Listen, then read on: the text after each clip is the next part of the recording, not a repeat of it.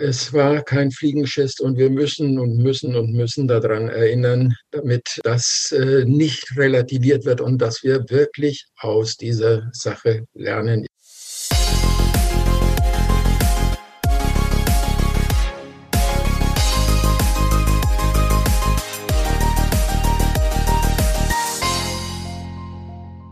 Lieber Bernd, erstmal vielen Dank, dass du die Zeit nimmst, heute im äh, Anbetracht äh, des großen Gedenktages, 27. Januar, Tag des Gedenkens an die Opfer des Nationalsozialismus und es ist ja gleichzeitig auch der internationale Holocaust-Gedenktag, äh, dir die Zeit zu nehmen, mal drüber zu sprechen, wie das denn war zuerst mal in der Vergangenheit ähm, wie das war im Altkreis Mörs. Du hast da viel drüber geforscht. Du hast ein Buch geschrieben, Tatort Mörs. Ich sag mal, das ist das Standardwerk, glaube ich, wenn man sich damit beschäftigt mit der Nazi-Zeit im Altkreis Mörs, somit auch in Kamp-Lindfort und äh, Neukirchen-Flühen. Ähm, über welche Verbrechen der Nazis sprechen wir da genau im Altkreis Mörs? Äh, vom äh, Kreis Mörs, wir sagen ja heute Altkreis Mörs, sagt man immer, er sei glimpflich über die Nazizeit gekommen. Aber es war doch äh, sehr, sehr viel passiert. Ähm, es sind, ähm, wenn man das in Zahlen ausdrücken will, mindestens 1000 Familien heimgesucht worden, wo ähm, Leute verhaftet wurden. Da hat Aurel Bildstein in Krefeld angefangen mit und das haben wir dann weiter vervollständigt. Dann haben wir, um weiter Zahlen zu nennen, die wir ja nicht vergessen dürfen, wenn es heißt angeblich glimpflich. Äh, dann haben wir 930 junge Ausländer, die hier im äh, alten Kreis Mörs äh, verstorben sind als äh, Zivilarbeiter, als Zwangsarbeiter. Davon 730 äh, junge Russen und davon ganz, ganz viel, mindestens fünf bis zehn pro Monat auf der Zeche Friedrich Heinrich. Das war mörderisch. Das waren zwei Lager, die KZ-ähnlich waren. Das dürfen wir nicht vergessen. Ja, dann haben wir ähm, mittlerweile erforscht, aber noch nicht zu Ende erforscht. Das wird unser drittes großes Buch, hoffe ich mal, mit Thomas Ohl, nämlich zu Krankenmorden am Niederrhein. Da haben wir jetzt auch festgestellt, dass über die sogenannte Euthanasie, also die NS-Euthanasie, auch mindestens 300 Menschen hier im Altkreis Mörs äh, umgekommen sind allein 20 an, äh, an ein, zwei Wochen äh, in Brandenburg an der Havel sind sie vergast worden und kamen vorher aus Bedburg-Hau. Äh, solche Dinge, also ganz schlimm, was bis heute niemand wusste. Wir mussten es erst erforschen und dann natürlich auch überhaupt nicht im Bewusstsein der Bevölkerung ist. Und da legen wir jetzt die Stolpersteine. Und in ähnlicher Höhe äh, müsste dann auch die, liegt auch die Zahl der Juden, die hier äh, ermordet wurden oder abgeholt worden sind und nicht wiedergekommen sind. 181 allein für Mörs und die anderen haben wir leider noch nicht zusammengetragen. Das wäre noch eine Aufgabe hier für unsere Gesellschaft für christlich-jüdische Zusammenarbeit.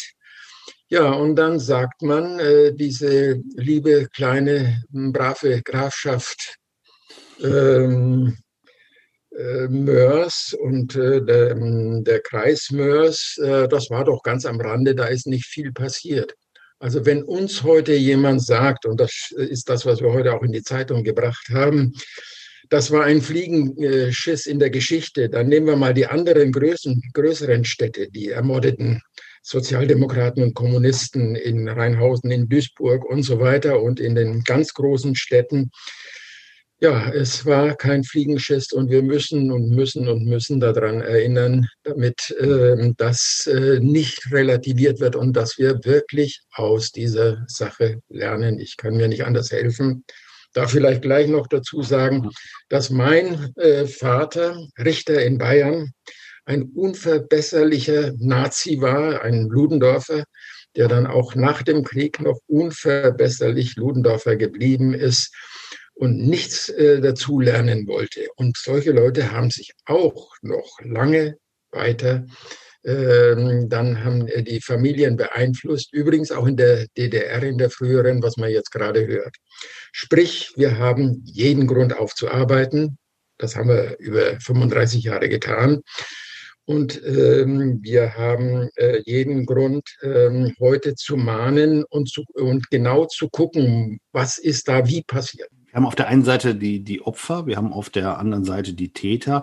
Gab es dazwischen denn auch Menschen damals, die sich dagegen gestemmt haben und äh, aufbegehrt haben gegen die, gegen die Täter und äh, damit auch den Opfern versucht haben zu helfen? Gibt es die auch?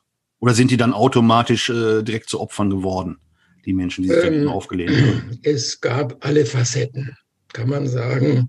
Ähm, äh, der Widerstand, das waren hauptsächlich, ähm, das war die Bergarbeiterschaft bei uns und ähm, die Arbeiterschaft bei Krupp, also der Arbeiterwiderstand.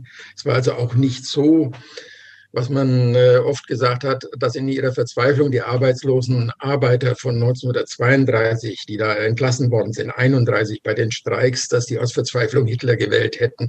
Sie haben es nicht getan, sondern es waren die Weißkragen, zum Beispiel in Mörsmitte oder auch in Camp Lindfort, äh, die äh, das Hitlerregime deutlich unterstützt haben. Was für äh, Camp Lindford äh, richtig erwähnenswert ist, sicher auch für Mörs, aber äh, für Camp Lindford stärker, äh, das ist eine, äh, da gab es eben auch äh, Kloster Kamp. Es waren sehr viele Katholiken da ähm, und äh, die katholische Nordkante hat äh, sich äh, da sehr viel weniger äh, den äh, Nazis geöffnet was äh, sich in den Wahlergebnissen zeigte, aber auch dann im Zusammenhalt in, der, in den Kirchen äh, gegen die Nazis, dass dort zum Beispiel auch die, die Reden äh, des Kardinals von Galen, damals noch nicht Kardinal, aber Bischof von Galen, dass die abgeschrieben wurden, was lebensgefährlich war, sozusagen, man wurde dafür verhaftet.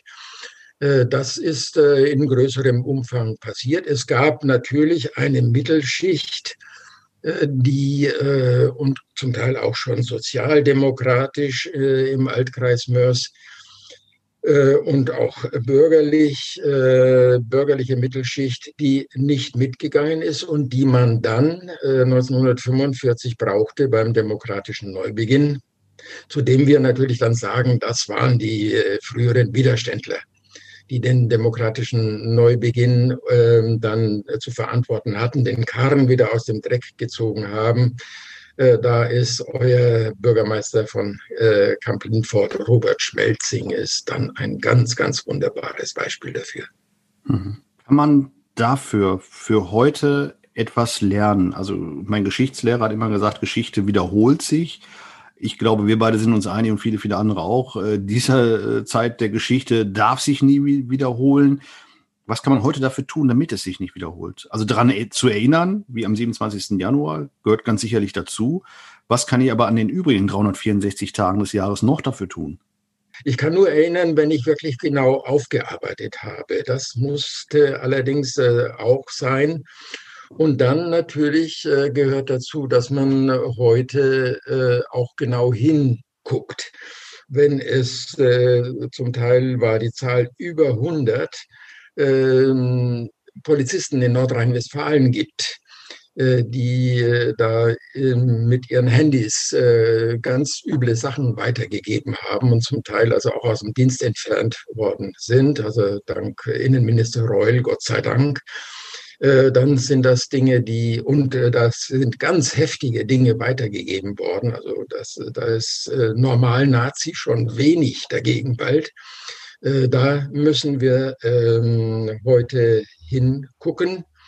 Was wir vor allem machen, ist natürlich, dass wir versuchen, unser Wissen weiterzugeben. Bei mir ist es dann die NS-Dokumentationsstelle der Stadt Mörs, die wir aufbauen durften und die jetzt oben so schön im alten Landratsamt angekommen ist dass wir äh, schon über Jahrzehnte mit Schulen äh, zusammenarbeiten, äh, dass wir unsere Dinge aufarbeiten. Eine Schule zum Beispiel, die Hermann-Runge-Gesamtschule, ist nach unserem Hermann Runge, den wir ausgegraben haben, wenn ich das so sagen darf, den seine eigene Partei, mhm. lieber René, auch ein bisschen vergessen hatte, den Hermann Runge als Widerständler und Vater des äh, Grundgesetzes.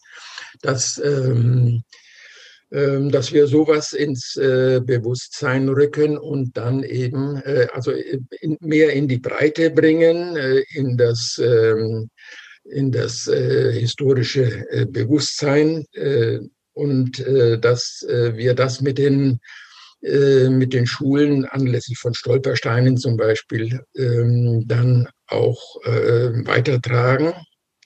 Wir haben jetzt die große. An der Stelle vielleicht, vielleicht Ben, weil, weil mich das wirklich selber auch sehr umgetrieben hat. Ähm, für mich sind auch, ist auch der Schlüssel, sind die jungen Leute und, und denen das äh, möglichst frühzeitig schon an den Verstand zu bringen, was da gelaufen ist und wie die Geschichte war und dass ich das nicht wiederholen darf. Und dann sehe ich eine Aufzeichnung von der jungen äh, Frau, die sich hinstellt, auf einer Querdenker-Demo war es, glaube ich, sich Aha. hinstellt und sich selbst als Querdenkerin vergleicht mit Sophie Scholl, äh, vergleicht, weil sie äh, auch Flugblätter verteilen würde und sich auch eingesperrt fühlt wie Sophie Scholl.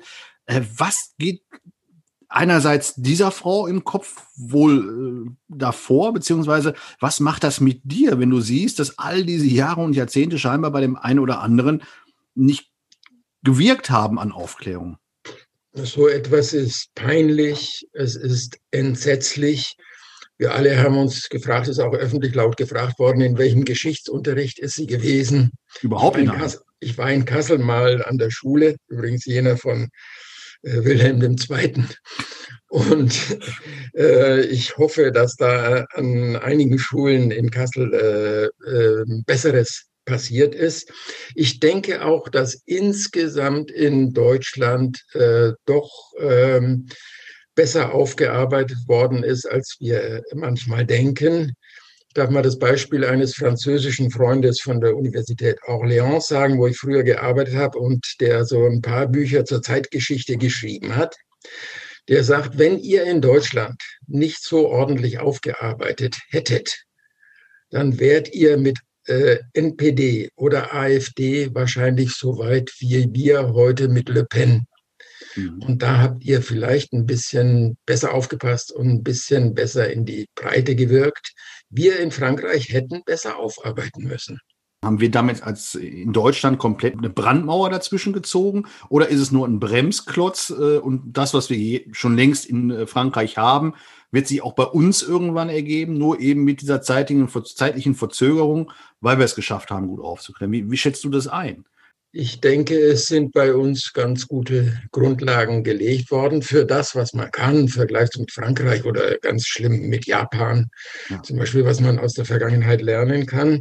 Also da ist schon wirklich viel passiert und äh, dieser Yves Durand, der französische Freund, der sagt, ihr habt das auf lokaler Ebene, auf regionaler Ebene, ob das die, das die hessischen ähm, Gerichte sind oder, oder ob es auf Bundesebene aufgearbeitet ist. Also wir haben äh, sehr viel äh, doch äh, äh gesehen, was wir, was in der Vergangenheit hier an nicht Gutem passiert ist. Ich denke, äh, was zum Beispiel für Mörs und den Altkreis Mörs fehlt, wäre zum Beispiel noch eine Untersuchung, wer waren die Nazis, genau nach Schichten zum Beispiel, nach Klassen. Also man sieht sehr deutlich, das war auch sehr stark, das war Bergbau und Mittelstand und Weißkragen, also die, die, die städtische Mittelschicht. Und äh, da müsste man, äh, und wo kommen die her? Die äh, kamen aus der Kaiserzeit.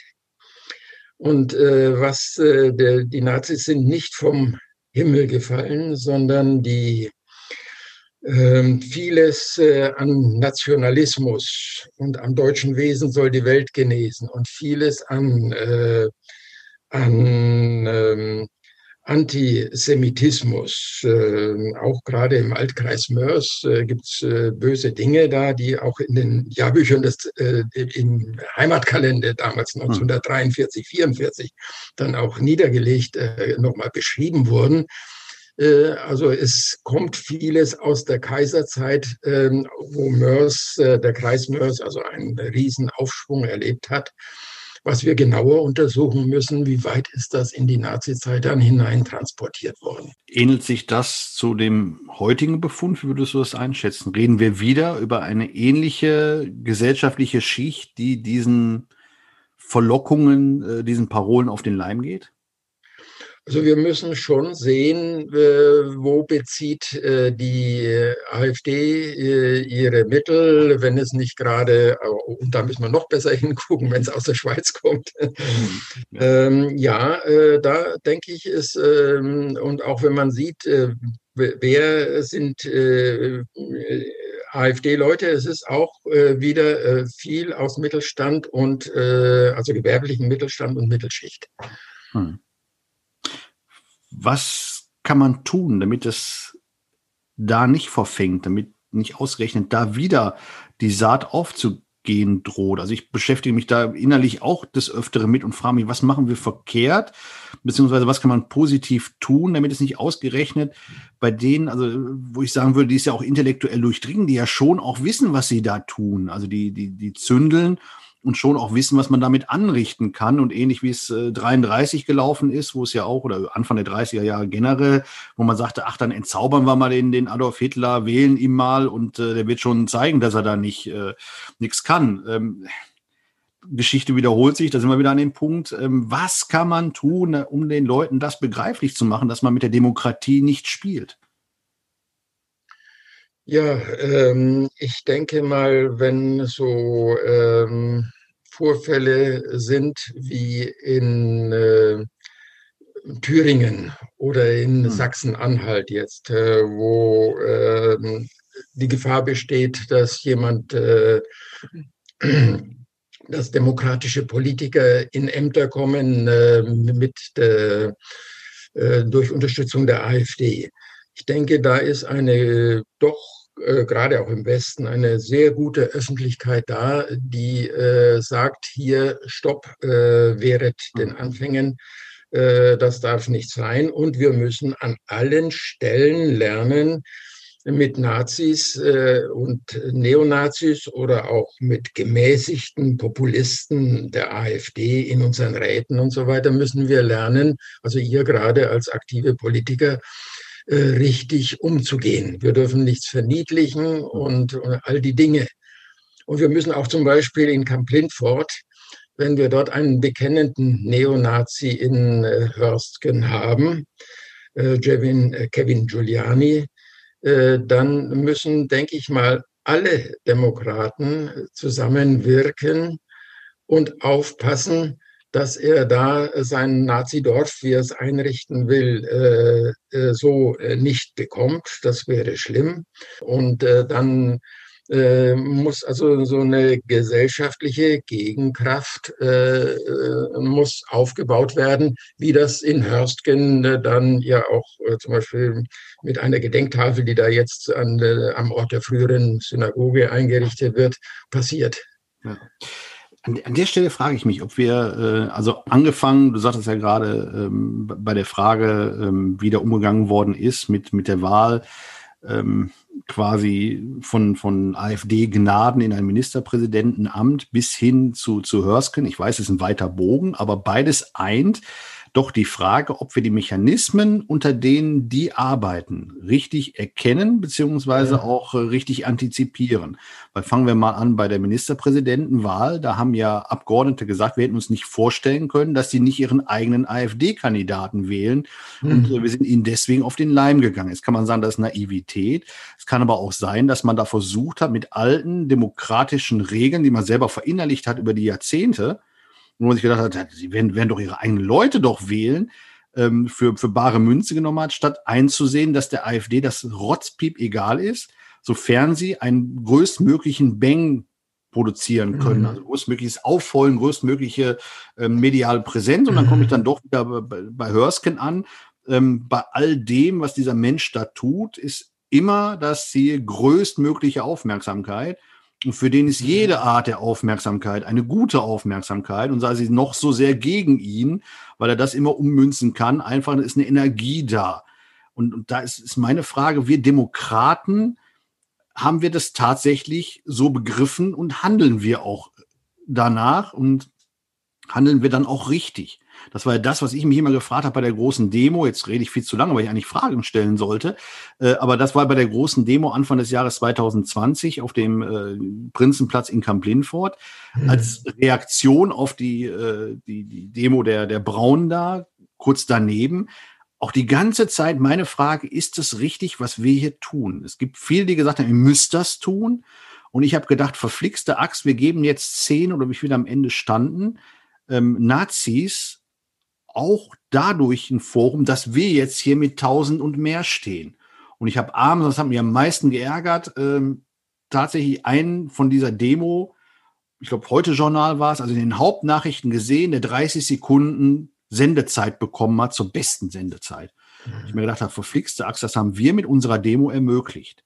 Weißt du, was ich damit sagen will? Also ich ja, ja, ich weiß. So wirklich zwischen Baum und Borke. Ich will ein anständiger Demokrat sein. Ich will es auch zeigen. Ich will denen auch äh, Paroli bieten. Aber ich habe immer das Gefühl, mit jedem Stück Paroli gibst du denen auch Aufmerksamkeit, Energie, gute Energie, die plötzlich zu schlechter Energie wird. Wie, wie siehst du das? Kann es da überhaupt einen richtigen Weg geben oder gibt es das nur immer im Moment, wo man spüren muss, was ist jetzt in diesem Moment richtig oder falsch? Oder gibt es da tatsächlich Patentrezepte, würdest du sagen, man muss immer dagegen halten? Ich neige äh, zu dem zweiten Teil, den du gerade gesagt hast. Äh, es muss von Fall zu Fall entschieden werden. Ich glaube, in Camp Lindford ist das nicht falsch gelaufen. Ich bin selbst auf der Demo gewesen, wie es sich gehört. Wir alle, ja. unser Arbeitskreis gegen Rechts und so weiter.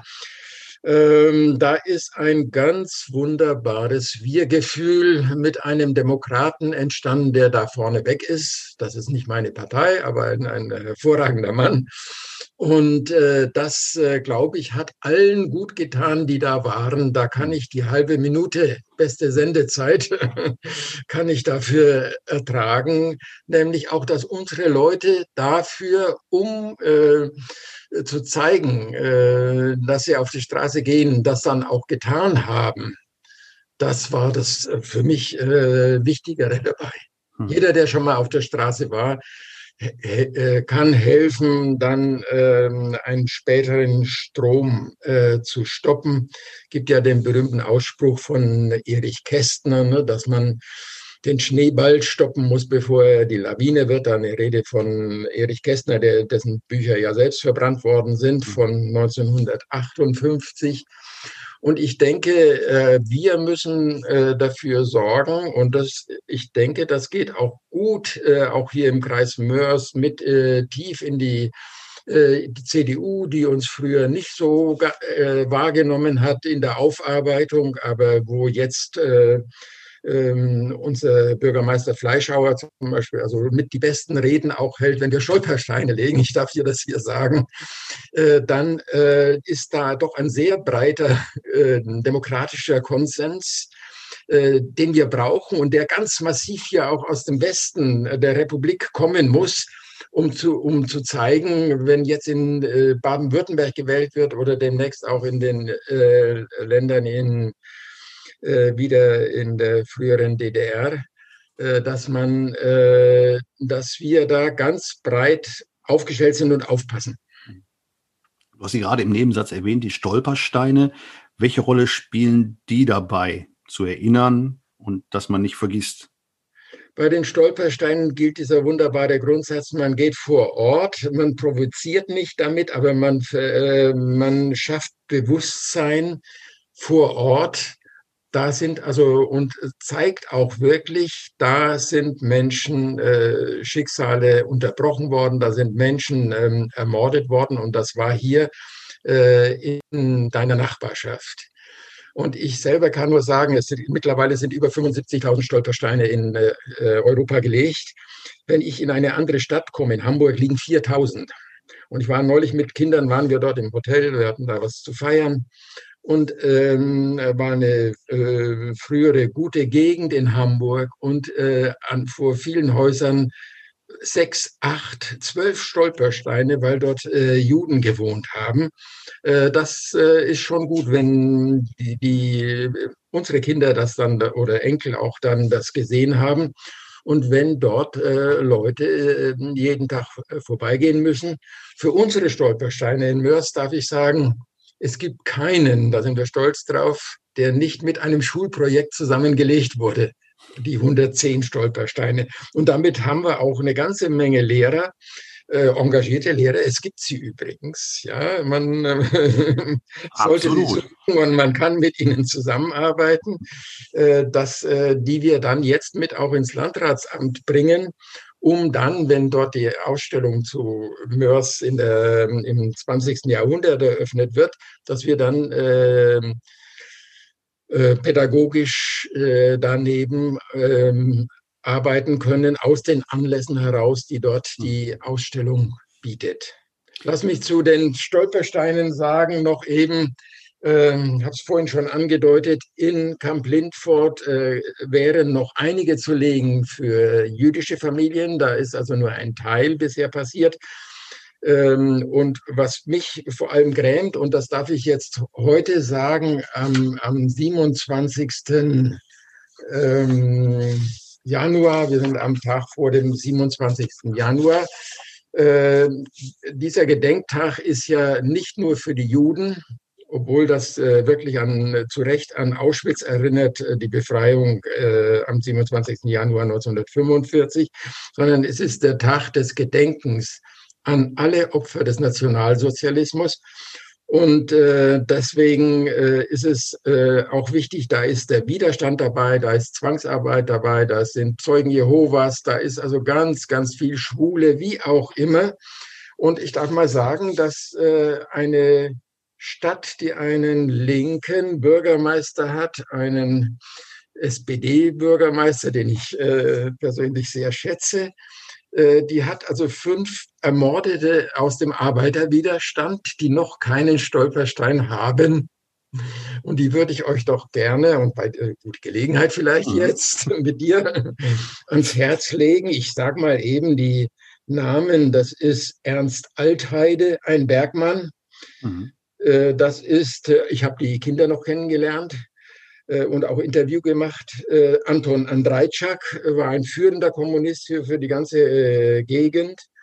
Dann Hans Galvelat, der ist im Jani-Prozess mit ähm, verurteilt worden und im letzten Moment im Zweiten Weltkrieg in der Wenzelsbergschlucht dann noch mit ermordet worden mit 71 Kollegen.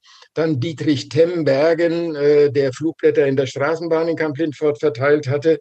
Und Franz Tepas.